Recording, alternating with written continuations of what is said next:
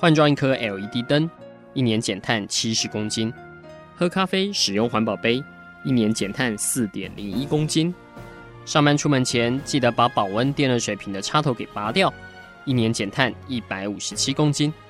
面对气候战役，对抗地球暖化，可以是个人的事，更需要政府及企业的参与。台达电子文教基金会邀您一同寻找既能提升生活品质，并可大幅提高能源使用效率的提案。欢迎收听《气候战役在台湾》。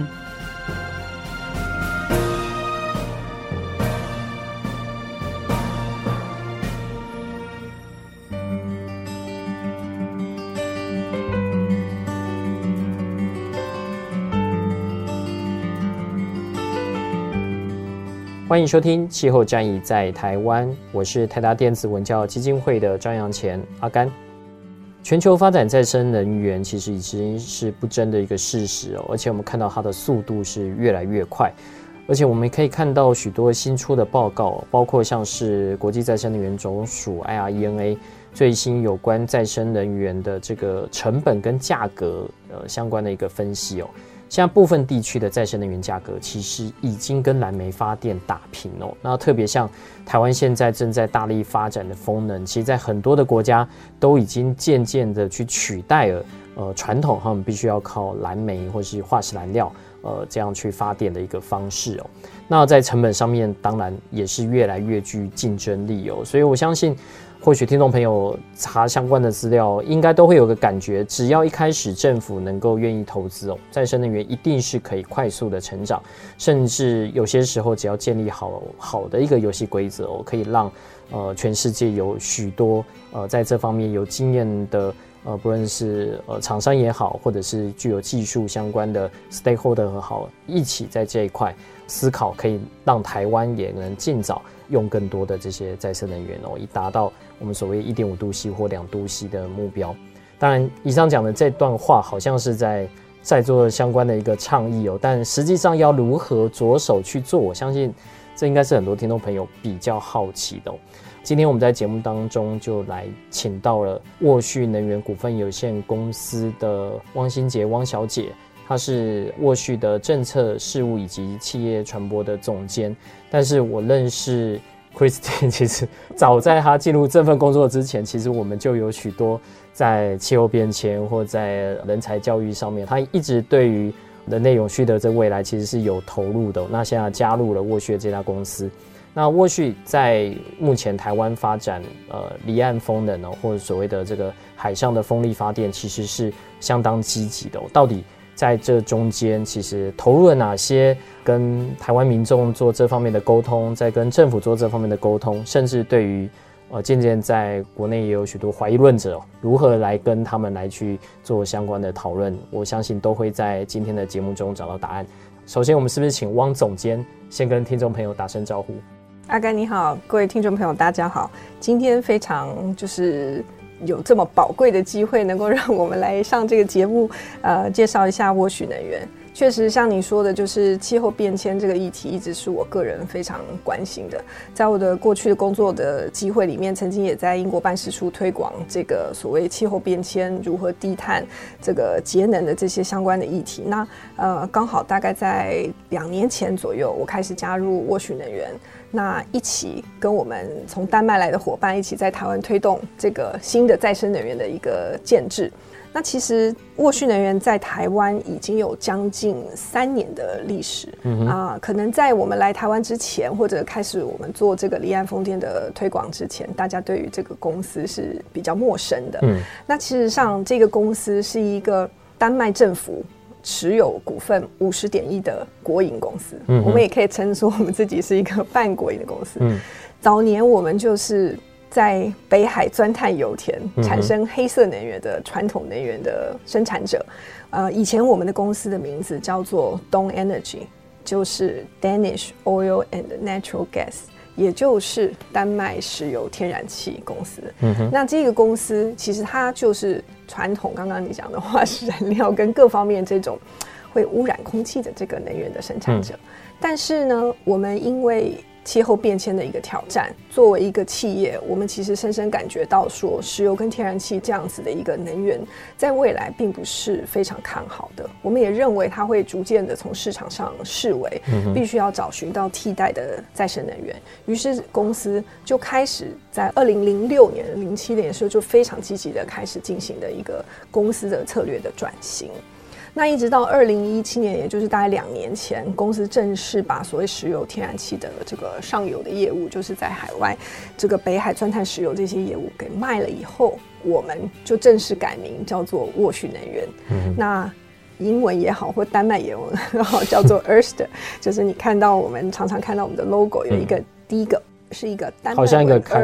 好像一个开关的这样子的一个字，对，所以这个改名字的这个动作是要标志我们正式成为一个完全致力于再生能源呃发展的一个公司，真正朝向一个希望可以创造一个绿能运作世界的这个公司。沃旭现在如果跟全球这些大的呃风力发电的这些公司相比，大概是在什么样的一个市场的定位？你们主要的市场又是针对在哪些地方？沃旭能源，我们是大概从一九九一年开始建置离岸风电。嗯、那离岸风电其实当时只是我们众多发展的再生能源的选项之一。嗯，其实我们以前早年还有投资过什么陆上风电啊、太阳能啊、电动车，嗯嗯、但是后来就聚焦在几个我们认为可以在市场上有竞争地位的，其中有一个很重要的事业的这个版图就是离岸风电。那我们在全球的大概的市占率。或者是讲说我们建制的这个容量是大概占全球的三十个 percent，就是三成。嗯、那也是这个业界的呃领导的一个企业，就是也就是建制容量的第一名。那呃在离岸风电的这个部分，我们主要也是在我们目前公司的大概八成左右的营收。为什么专门针对离岸风电呢、啊？因为离岸风电，我相信一些开发成本啊什么可能都。呃，相对在早期啊，可能是陆基的这种是比较呃成本相比较低。为什么你们会专门针对离岸风电？其实离岸风电在一些欧洲的发展经验，事实上是建基在于石油天然气这个产业。嗯、因为当时如果需要在外海就是钻探石油，它其实需要相当的。船只建制专有的平台，需要有相当多的专业人士可以在海上施工。当如果我们不做石油天然气的时候，我们是不是就要为这些资源找到一个新的投资的这个出路？这样子，那路上的风电其实。发展的时间更早一些，嗯、然后后来我们就有想到，就是说，也许离岸风电是可以结合这个石油天然气这个海上作业的一个优势，加上陆上风电的一个一个强项，把这两个结合在一起。还有另外一个最大的问题，就是说，再生能源的建制在陆地上都会受到一些地形啊，或者是土地取得的一些限制。土地成本，还有包括居民是不是认为就是 not in my backyard 这样子的一个想法，就是说，虽然对废林就是说你你盖我支持你的再生能源，但是不要盖在我家的附近。那这个东西就会造成说再生能源在建制风电这个产业里面，呃，往外就是往外海发展。做离岸风电是一个自然的选择，嗯、所以像欧洲的挺多在做，原本它是做石油、天然气的相关的船只啊、嗯、人员啊这些公司，他们就转做离岸风电了。嗯哼，所以你们当初会选择在台湾，我相信有呃针对呃台湾的一些优势啊，做过一些讨论哦，包括您本身后来会选择到过去，应该也是呃做过一些思考，就是想说在未来在台湾一定会。呃，朝向这种以再生能源发展为主轴，因为就跟着世界的潮流。不过这段我想待会我们再分享。我比较想好奇的是，呃，沃旭现在在全球各国，呃，我相信台湾是它其中呃一个点，但是应该有呃，比如说会不会在英国或者在丹麦，其实它这边的一个发展的历程，其实已经是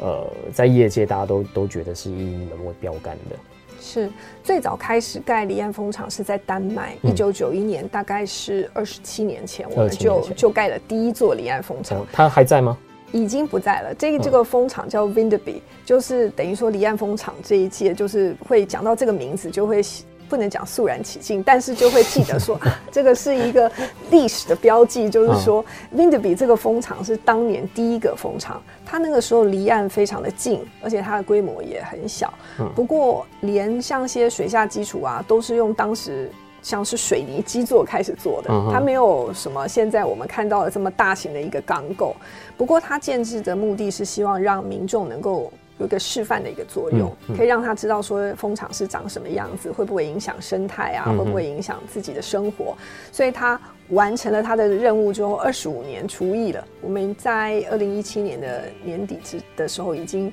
呃，就是把它给拆了，然后可能把这些水下的水泥基座也。就是回收使用，嗯，然后风机叶片机舱，呃，就是也捐赠给一些学校、博物馆，做一些研究或者是收藏的用途。因为其实现在你也没有看到哪一个叶片已经用了二十五年，嗯，所以学校老师也很有兴趣知道，所以到底会不会有腐蚀啊，会不会有什么状况？嗯，那所以这一个事实上就是一个很好的一个经验。那接下来之后，我们就直接在英国。德国，嗯，呃，荷兰渐渐就是盖了挺多的蜂场，总共已经盖过了超过二十五座的立岸蜂场。英国现在是我们最大的市场，总共有十座蜂场。嗯，那我们也在北美，还有在台湾，分别建置了新的市场的一个区域的总部，然后来开发所谓的再生能源，然后提供给当地的民众一个新的选项。OK，好，现在我们休息一下，稍待我们回到节目当中，我们就来针对台湾。来看看，在未来哦，呃，除了政府提的这些目标以外，其实要如何去达到这些目标，其实呃，很多的时候，呃，它的关键哦，包括像这些技术，以及要如何让整体的这个呃，算是发展不受政策的这个呃摇摆啊，或者是说受到选举的这些影响，我相信这个可能是大家比较关心的。现在我们休息一下，稍待再回到气候战役在台湾。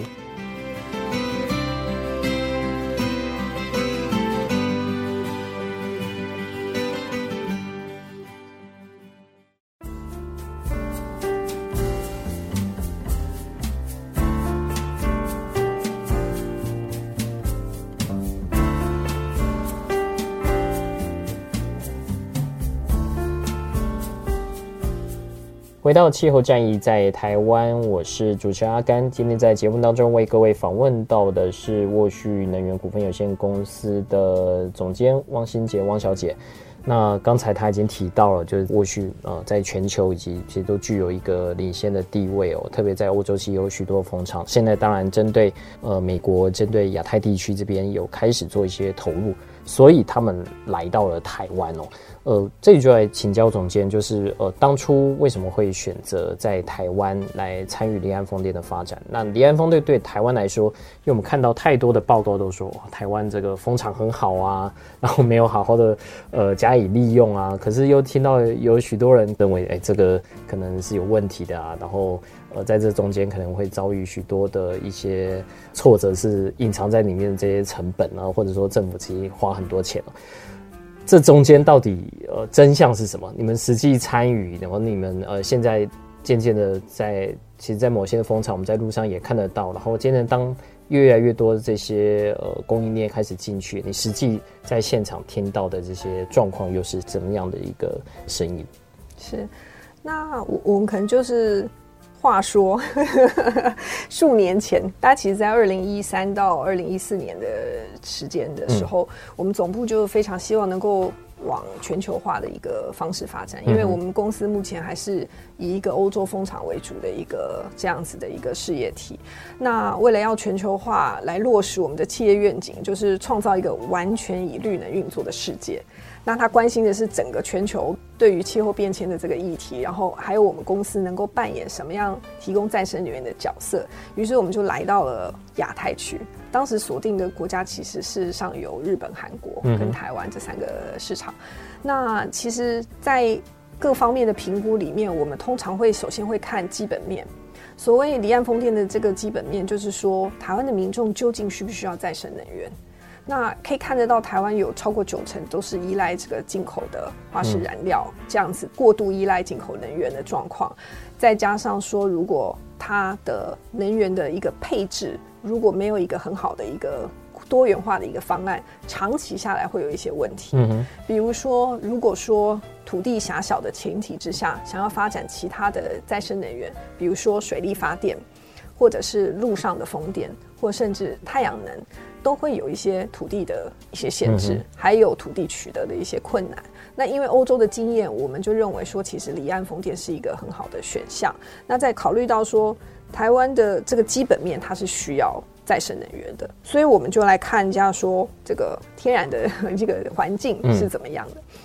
那其实离岸风场是一个非常科学的一门生意，就是我们讲所有的东西都需要讲实话，还有就是靠测量。嗯，那其实风测这件事情，我们从开始投入台湾之后，我们就开始测风，就是每一年去看台湾的风大概是状况是怎么样。嗯，其实我们发现说，因为台湾海峡形成了，就是台湾这个岛屿跟大陆这边中间形成一个狭形的像漏斗一样的一个状况，这是一个台湾海峡，而且风都是从东北吹向西南，所以其实以对于这个风速来讲的话是非常好的建制天，所以那份报告是可信的。对，不是我们做的，但是我们有。这个风场其实天然的风就是我们自然的资源，嗯，也是我们未来风场营收的来源。嗯，那我其实可以分享一个小故事，就是我有一次带丹麦的同事去苗栗外海，嗯，我们正在盖的这个，我们跟我们的合资伙伴正在盖这个海洋风电的第二期。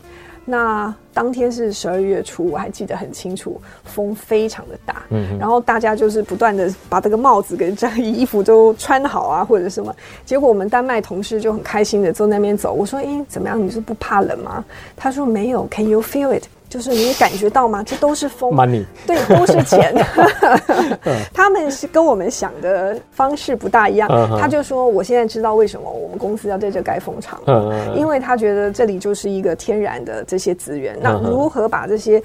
就是上天给予的天然的资源转化成能源，是对他来说是无比让他无比的兴奋。那这个思维是我们还没有的。但是当他跟我讲完这件事情的时候，我真的觉得说，其实。”再生能源就是把天然的这个资源，丰富的资源，然后如果台湾有这样的一个风这个资源是免费的，跟所谓化石燃料要进口的这个成本来相比，其实，在前提上面，我们就已经是非常划算的这个一个投资。这边我打断一下，因为每当就是讲到像东北方的风很强啊，就会有人说，那夏天吹西南风的时候啊，或者是台风来的时候怎么办？这个你们也有做过相关的研究吗？当然，就是说，其实如果任何的再生能源，它都有一个不稳定的一个天性。嗯，那但是就看你是从什么样的角度去思考。那以我们在欧洲的风场，就是平均来讲，我们的容量因数是大概在四十八到五十 percent 左右，也就是我们这个风机的装置，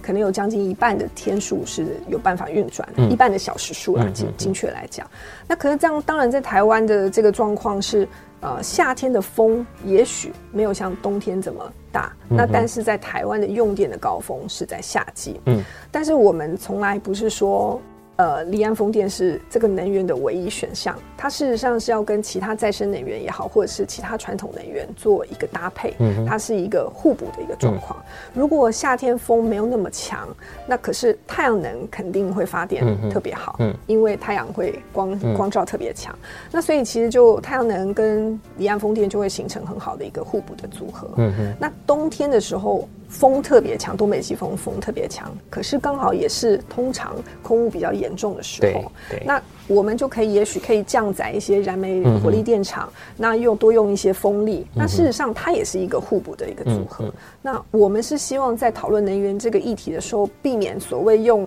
就是零一的选择，嗯，就是非黑即白的一个沟通。这个是我们在。各个国家的市场都是这样看的，因为比如说英国其实也是有一个多元的能源组合，到现在还是有核电厂，也有燃煤，也有燃煤快快对燃煤对对，但但是当它如果燃煤渐渐不被需要的时候，风能有更多，太阳能更多，或者是其他的这样子一个互相的一个互补的一个选择，我们也希望台湾能够有更多元的能源组合。那像是台风呢？台风这个问题其实就是。从两个层面来看，就是所谓两个层面，一看是风场在建造的期间，跟风场在运维的期间，它会有什么样的影响？因为对我们来说，一个风场是可能开发是几年，那盖的时候可能是在一到两年的时候就给它盖好。嗯，但是真正很快哦，跟一般这种电厂来比，对，是一个非常专业的这个我们叫专案管理的控管的一。这个过程，盖得越快，可能会越经济。嗯，嗯，风场盖的时程越长，你要的建置成本越高。那如果说在建造的期间里面，事实上台风都会有预报。如果你发现说台风即将来了，那这个风场的建造团队可以决定我是不是要停工。嗯哼，因为你可以用就是台风来的这个走向来预估，会不会影响到你现在在进行的这一部分的海上风场的工程。嗯哼，那。就是说，必须停工的情况之下，那这些海上的船只就回到港口停靠。嗯、那影响的层面可能就是这几天船舶停靠的空转的这个费用，但是不会影响到海上的建制。那当然，另外一种就是说，诶，它已经盖好了，可是没有电怎么办？那这一件事情就会比较困难。所以我们风场的建制时程的完工时程是取决于台电什么时候。给我们电网，嗯、就是我们可以并网，对，我们可以并网。因为它是一个非风场的这些风机，它是一个非常昂贵的资产。那如果我们要盖好的前提之下，是我们必须还要有电网可以并网，嗯、所以我们还是可以控制它。嗯、为什么要可以控制它？就会刚刚讲到另外一个层面，就是台风如果来的时候是在风场已经完工、已经开始运转的期间，那它当风速强大到一定的程度的时候，它事实上我们会让它可以做一个停机降载的一个状态，嗯、就是我们不会让它一直转，因为它在。空转的前提之下，它会超过它平常的一个就是运转的一个速度，会容易让它造成它的一些超过它的负荷。嗯哼嗯。可是如果风太强的情况之下，它就可以停机。那它定在那里的时候，它就不会受到影响。那事实上，我们的采用的风机系统商，他们也很了解，在台湾海峡盖这个呃风机。必须要符合这个极端气候的一个挑战，比如说，呃，有这个地震的状况，或者是有台风的这个状况，他们就在设计跟就是规格的上面的一个认证，都已经有把这个。风速的资料，那这个在欧洲，像呃北海，他们那些风没有到台风这么大的风，其实也是相对来讲非常大的，几乎是和台风没有什么差别。是啊，我 印象中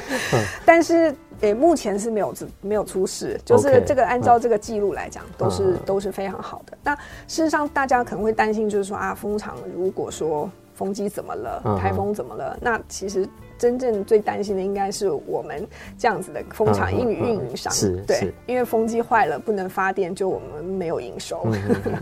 OK，好，再来我们休息一下，稍待再回到节目当中，我们继续来探寻在风呃，特别是海上的这个风力发电哦，还有哪些有趣的故事。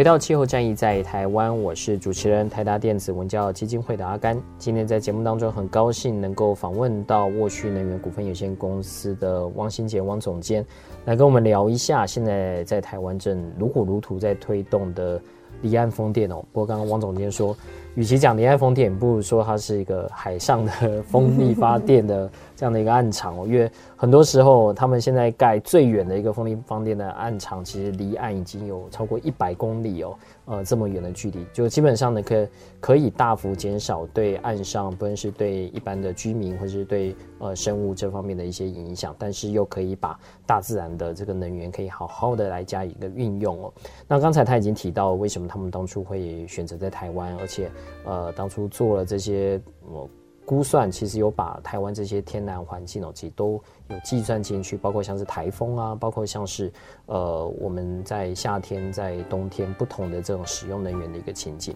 不过，因为过去在台湾，呃，我们长期看到的大概就是近岸风电嘛，就是盖在岸上的，然后彼此都会开玩笑说：“哎，你看哪个风机又不转了？”然后如果那个风机不转的，可能是某家公司的，我觉得可能是哪一个公司，就彼此会这样开玩笑。但是其实离岸风电它基本上是一个完全不一样的一个呃思维模式，在台湾过去，我相信可能是。呃，几乎是没有基础啦，所以整个的生态链哦，ecosystem 等于是你们跟呃这些产学啊，必须要有，甚至是官方的这些协助，要共同来建立。这中间，我相信会有很多妹妹嘎嘎需要去 去找到。你们当初是怎么去克服这一块？我相信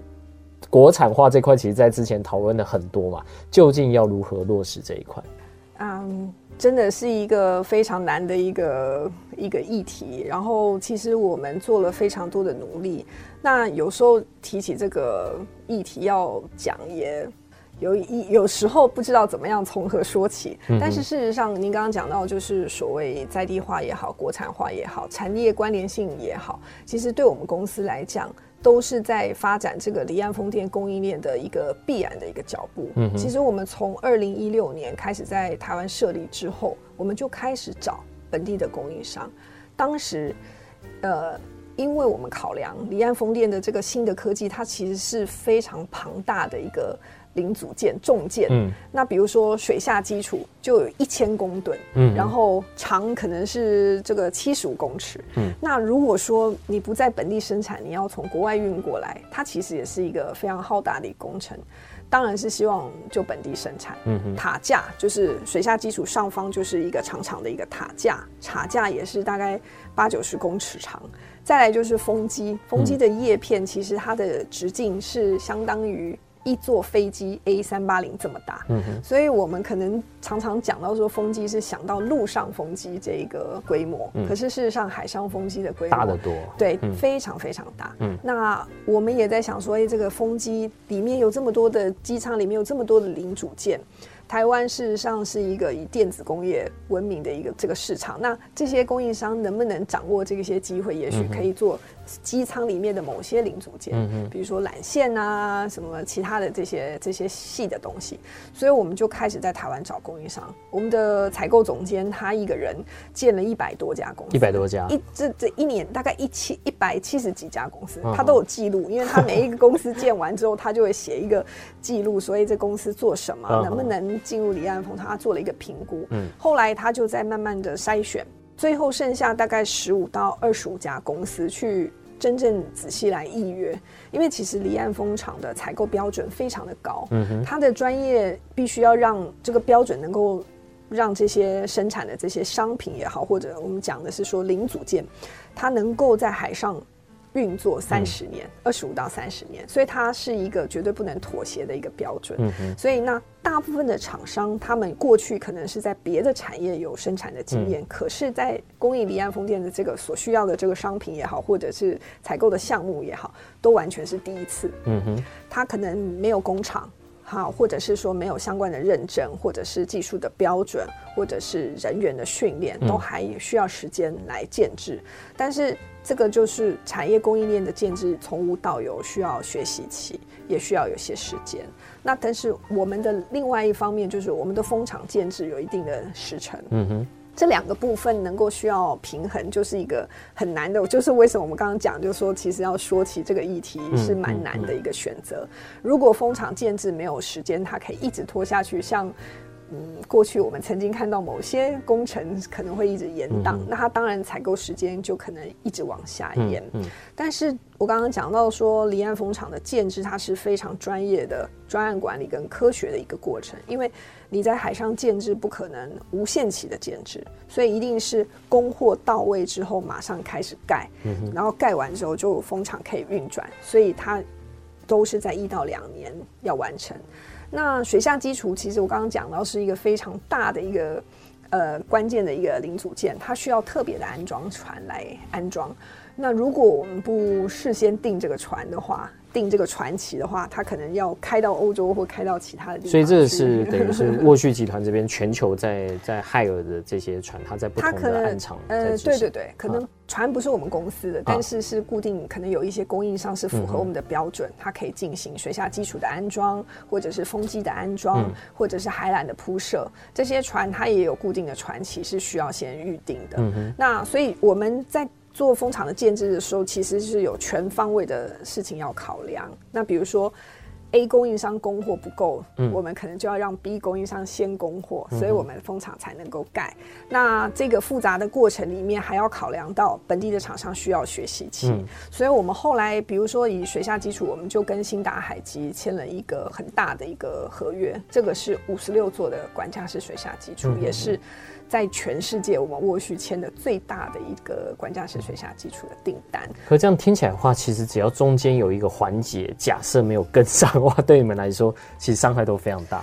没有错，你讲的是真的重点。嗯、那所以说，我们为了要协助我们的就是新的供应商，刚刚讲到说他们是各行各业的翘楚也好，嗯、或者是其他业界的领袖，但是在离岸风电可能是新新生第一次做，所以我们。会需要派技术团队进驻他们的这个工厂也好，或者是就近协助他们，因为我们可能在欧洲的其他的供应商在生产跟交货的时候，可能常常会遇到一些相关的问题。我们已经有一些经验，嗯，那我们就把这个经验交给在台湾的这个供应商的一个团队来协助他们，怎么样避免这样的事情发生？嗯哼，对。像是我们刚刚讲到说，水下基础其实，在欧洲也曾经因为水下基础的供应商，他们在资金周转上有些问题，财、嗯、务濒临破产。可是我们不能放弃它，因为我放弃它，它就没有办法交货，我的水下基础就没有办法盖。所以我们沃旭就是提供了一些财务的援助，才让它。度过这个难关，然后能够准时交货。这个案子就发生在波兰的这个供应商 ST3。那现在我们它供应的这个风场，德国的 Borken Reef Two 也完工了。就是因为我们跟我们的供应商坚定的一起走过困难，所以才有办法真正完工。因为这个这个真正的这个这么大的一个订单，比较没有办法说我。到时候做不出来，啊嗯、再另外让一个公司来承接，嗯、这个是真的真的做不到。嗯、对除了在供应链管理这一块，其实你的工作上很多是必须跟不同的决策者来沟通嘛。是那这些决策者可能来自政府部门。可能来自于民意代表，当然也有第一线的这些呃，比如说渔民啊，或者是在地的这些居民们。那当然，甚至还有环保团体，有支持的，有反对的。在这中间，呃，沃旭他在欧洲当初在进行这些，是有一套 SOP，特别在沟通这一块。因为我们知道，在欧洲好像是会让更多的人一起来参与这样的一个政策的讨论嘛。那这个东西也有带来台湾吗？事实上，我们一开始工作的时候，总部就非常重视这个所谓利害关系人的一个呃沟通。就是我我们在讲的，就是您刚刚讲的政府沟通，或者是地方的沟通，嗯、或者是各种呃就是环保团体的这些沟通，呃，都是我们这个离岸风场的这个生态系统里面。有的相关的这些单位跟人士都是我们很关注的，那所以我们确实是有做一个比较完整的一个呃盘点，嗯哼，然后在进行各种沟通的时候，我们可能会有一些优先顺序的一些讨论，当然会大家的一些想法我们都会。了解，那只是说有些事情在推动上面，它会有优先顺序的问题。就比如说，风场可能要开发，环评可能要完成，嗯、所以在当时环评的阶段的时候，环保团体的沟通跟相关委员、嗯、学者的沟通会是那时候是最优先。嗯、那当风场进入到第二个阶段的，就是我们当时是遴选。在竞标，就是在针对不同的审查的阶段的时候，我们会针对这个利害关系人的沟通里面，或做一些优先的调整。那当然，现在就会在地方的沟通会是我们最优先的一些工作，因为我们希望这个大彰化的这个离岸风场是能够为所有彰化民众接受的。嗯，所以我们正在尽全力让大家知道说，我们现在呃在彰化的风场的计划的状况是怎么样。那我们可能够创造什么样的一个效益？这个是我们现在的工作重点。嗯，但因为每次看新闻，大概都是反对的意见，好像是比较大声的。但嗯，应该是说，对于所有新的事物，本来一方很多人可能就会心中就会有一些排拒、嗯、排排斥，因为它是毕竟代表了一些改变，或者是不方便，或者是说怀疑的一些一些想法。嗯，这个我们也很能够理解。但是我们现在能够做的就是秉持我们所谓的专业的态度来做。呃，我们一贯希望可以做的就是呃说到做到。其实这个公司是一个。丹麦的，就是刚刚讲到说半国营的公司，我们在国丹麦也是一个上市公司。其实我们对于我们做出的所有的承诺跟说的话，我们都是使命必达。嗯，不管是在遴选时候做的承诺，或者是其他东西，我们是有按表操课 在列管所有的说的事情做的这些东西，都希望说，呃，因为我们能够做到我们承诺的这些事项，希望我们的相关的呃民众或者是政府单位能够因为这样能够。更相信我们。其实这一个离岸风场如果能够成功，是一定要建立在呃，不管是政府、产业，就是我们，还有地方的民众或者是学者，这些所有的呃，我们讲说地方的一个伙伴进行的，就是大家是有一个互信合作的一个关系。嗯，只有这样才能够共创双赢。那我们理解开始的时候，肯定会有一些。呃，不不信任，就像任何人去新的环境上学一样，嗯，你会需要花一些时间跟你的同学建立关系，知道他是一个什么样的人，是不是值得深交的一个朋友。那我们就像是一个。丹麦远远方而来的一个朋友，我们到了一个彰化的这样子一个地方，想要做一件又是一个新的事情，又不是说有潜力可循的。好，他们会觉得你到底在讲什么呢？海上真的是可以这样做吗？会不会影响我的景观呢？会不会影响很多？所以有很多的问题是需要我们花时间去沟通，也需要时间给我们机会去证明我们做的事情是呃可以对地方带来好处的。OK，好，再来我们休息一下，稍待再回到气候战役在台湾。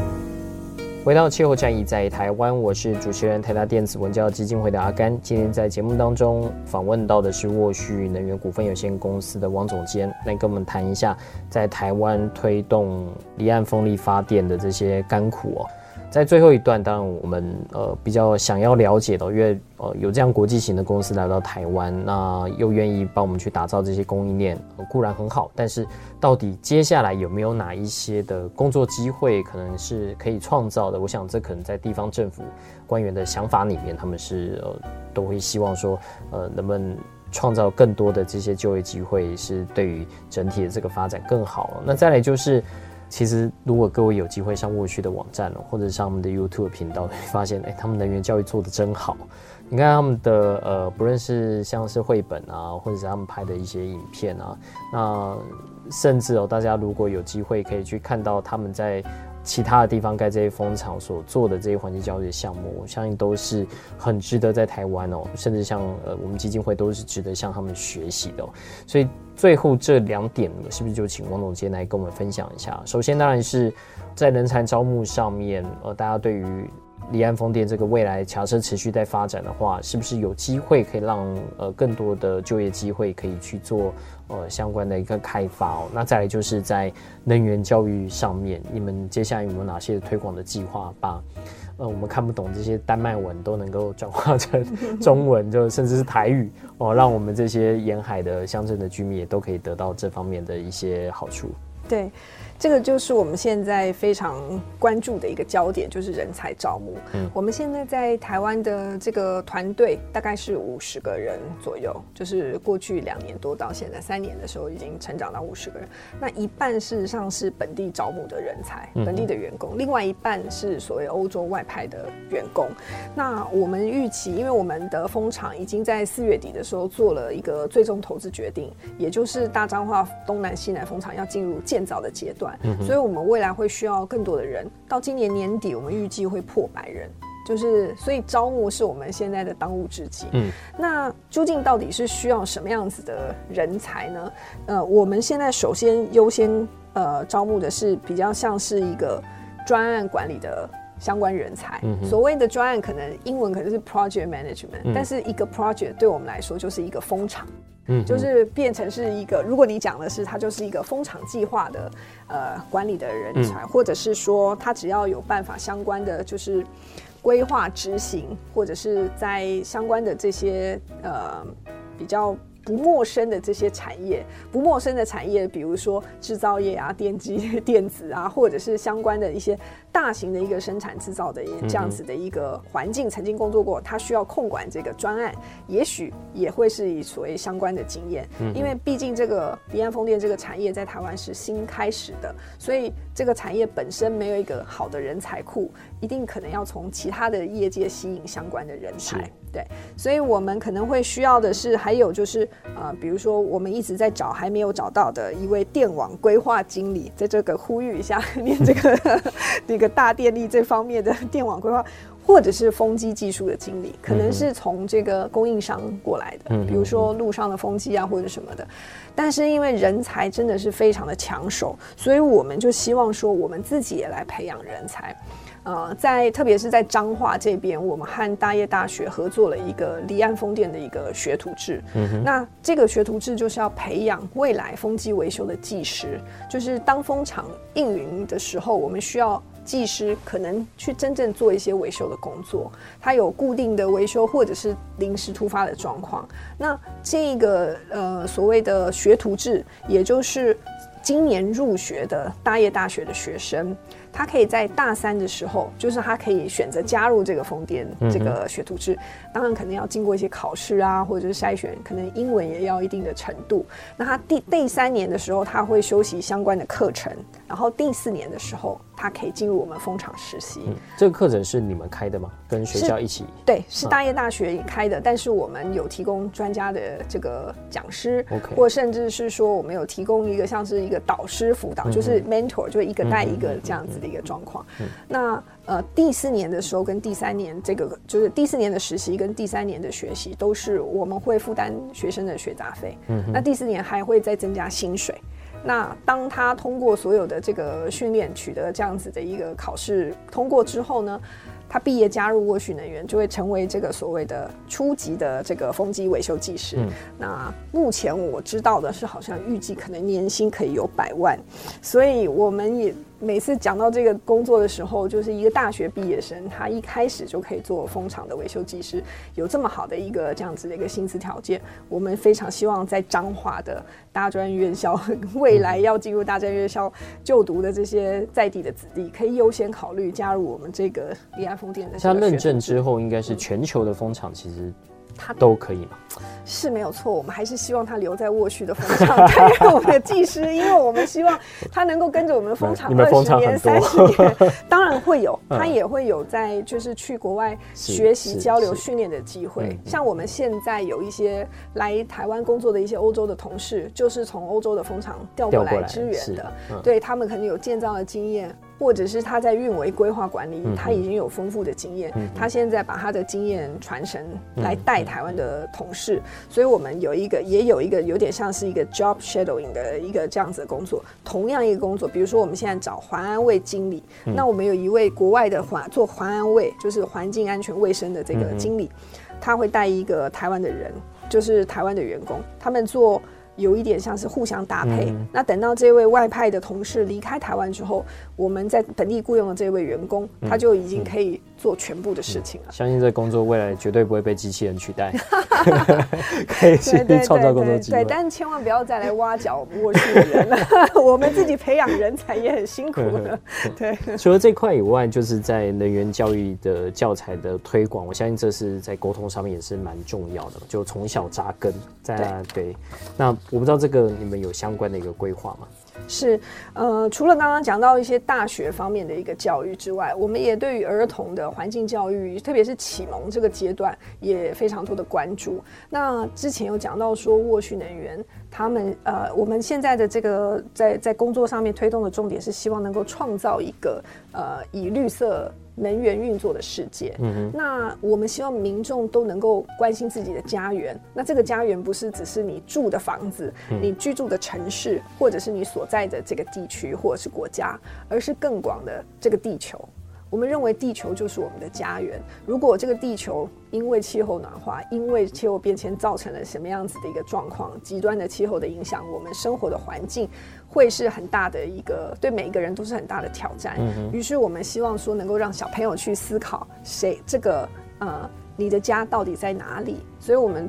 呃，丹麦的同事呢，他们非常有心的去做了一本这个绘本，独创的一个绘本，就叫做呃，这是我的家吗？啊，他问小朋友，我一个小女孩说：“你的家在哪里呢？”就跟着这个小朋友的问题啊，台湾的小朋友呢也会有机会可以看到这个中文书。那我们会在彰化地区的，比如说线西、鹿港这样子的地区，或做一个呃讲故事的一个系列活动。嗯，那透过家长跟小朋友一起来探索你的家园在哪里，那逐渐建立起这个对于这个环境、对于地球爱护的一个意识，然后一起去讨论说：“诶，那如果我要保护我的家园，也就是地球，我能够做些什么呢？”嗯，有可能是节能减碳相关的事情，有可能是回收资源，有可能是关灯一些小的事情。那透过这本书。启发这个家长跟小朋友一起讨论这个环境议题，这个是我们希望能够在这个彰化地区优先开始带动跟创造的一个好的一个契机。就是说，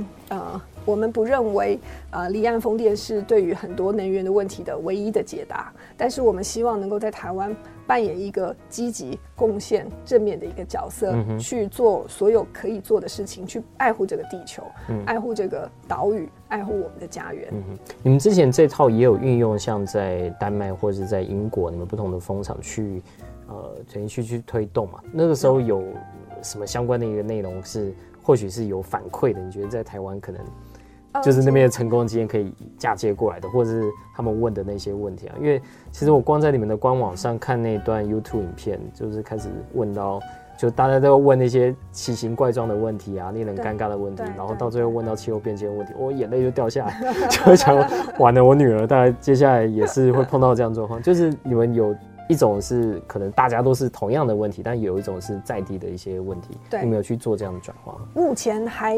因为我们。这一次在线西，就是星期六会做第一次的说故事比赛，嗯、是我们第一次在本地的一个执行。嗯嗯、我们希望在这个过程里面可以发现一些有趣的本地的问题。嗯、那其实有很多时候，我们发现好多问题其实是一样的。嗯、小朋友关心的问题是很很像，嗯、就像是之前有一个小朋友，这个 Fridays for Future，、嗯、就是他发誓说星期五不用上学了，嗯、因为这个五世界可能。没有办法再这么美好，在我长大以后，我需要做一点事情。嗯、所以，其实当小朋友开始了解这个环境的重要性的时候，也许他会给你一个很令人惊讶的一个反馈。嗯、我们也很期待彰化的小朋友可以给我们什么样的一个反馈。然后，我们希望说，真正的可以透过这样子的一个互动，让大家一起有个机会，是就是家长有的时候应该不会有机会和小朋友讨论这么。嗯比较远的一些话题，嗯、可能会比较是日常生活的，嗯，功课有没有写啊什么？对对对，对这个你了解。只有小朋友才是在思考人类的未来啊。对对，但是这个对他们的下一代的生活环境会是有非常重要的影响。是、嗯，那我们希望说，透过这样子的一个绘本，透过我们有一个网站，然后有一些相关的一些讨论，能够激发大家对于这个环境意识的一个重视。嗯哼。好，今天非常谢谢汪总监来到我们节目当中，也学了很多。那，呃，我相信像在你们在陆陆续续推广上面哦，其实会有呃更多的这些新的讯息。我相信在台湾过去我们真的都只能看，哦，好像只有国外有，好像只有这样的机会可以去。可能要出国才看得到，但其实像在台湾，我们渐渐也赶上这样的一个国际趋势。我相信未来应该还有蛮多的这些问题，希望能够再跟您起义。没有问题。呃、或许接下来等到呃风场一个个盖起来，我们会有更多的大家对这些想法，可能呃渐渐的会越来越多人支持跟认同，也让台湾呃在绿色能源的发展方面呢，我相信会越来越好。今天非常谢谢总监，谢谢，谢谢，谢谢各位听众。以上节目由台达电子文教基金会独家赞助播出。台达电子文教基金会邀您一起环保节能爱地球。